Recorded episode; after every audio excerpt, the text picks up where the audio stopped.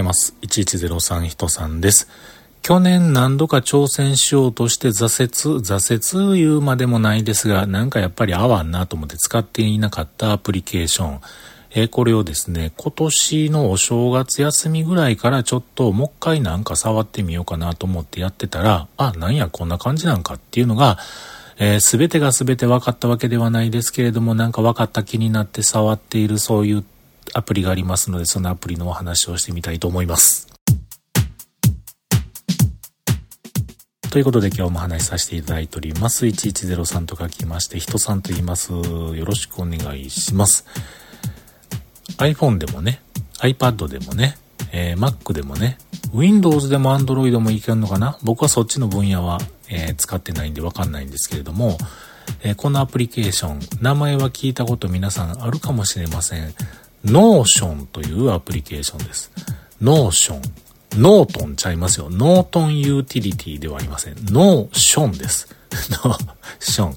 逆にノートンってなんやねんって思わはる人もいるかもしれませんけれども、ノートンってあれじゃないですか。ノートンアンチウイルスとかね。ちょっと古いところ行くと、ノートンユーティリティーズとかね。まあ、いろんなアプリがありましたけれども、今日はですね、その Notion というやつなんですが、簡単にざっくり言うと、メモアプリ。メモアプリちょっとしたデータベース機能も持ち合わせてますよというような、そんなアプリケーションなんですよね。ちょっとしたことをね、iPhone でちょこちょこちょこって書き込んだりとか、Mac でちょこちょこちょこって書き込んだりとか、その書き込んだ情報をあっちやったりこっちやったり、上に動かしたり下に動かしたり、あとはそこポチってクリックしたらそれに関連するところにね、また別のノートにつながったり、別のなんかホームページにつながったりとか、あとは例え話をしますが、僕このログ1103もですね、面白がってその Notion ちょっと連動させてたりするんですけれども、えー、こんなこと今日あったな、昨日あったな、これ喋りたいなってタイトルをね、そこに打っといて、えー、あ、これいつ配信しようかなとかね、日にちを入力したり、それをもう配信し終わったら配信済みとしたりとかね、なんかそういうふうな管理をずっとそこに簡単に入力ができて、あの、あ、あの話したかなって思った時に、あの、そのデータベース機能で検索で、えー、楽天メールみたいな感じでやるとですね、あの、配信済みっていうマークのついてる、えー、項目が出てきてですね、あ、喋ってたんやなとかね。まあまあ、後からそういうデータベース管理的なことで、なんか、あの、検索を簡単にしてみたりとか、えー、いろんなまとめ情報作ってくれたりとかっていうようなそういう機能をね持ち合わせてくれてるこの Notion っていうアプリケーションこれをね今言いましたようにログ1103ととにかく何でもかんでも書いてしまおうというメモ書き欄とあとは、えー、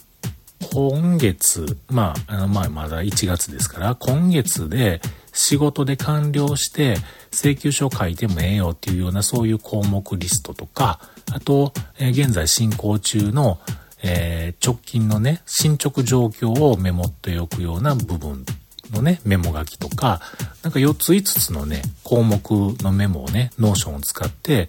えー、なんか楽しくやれてます。うん。で、この Notion、僕はなぜ今まで使わなかったのか、途中で嫌になってたのかっていうのをね、考えてみますと、このアプリ、最初にインストールアプリをね、iPhone とかに入れて立ち上げたらですね、デフォルト、最初からですね、いろんな項目がね、メニュー欄にあるんですよ。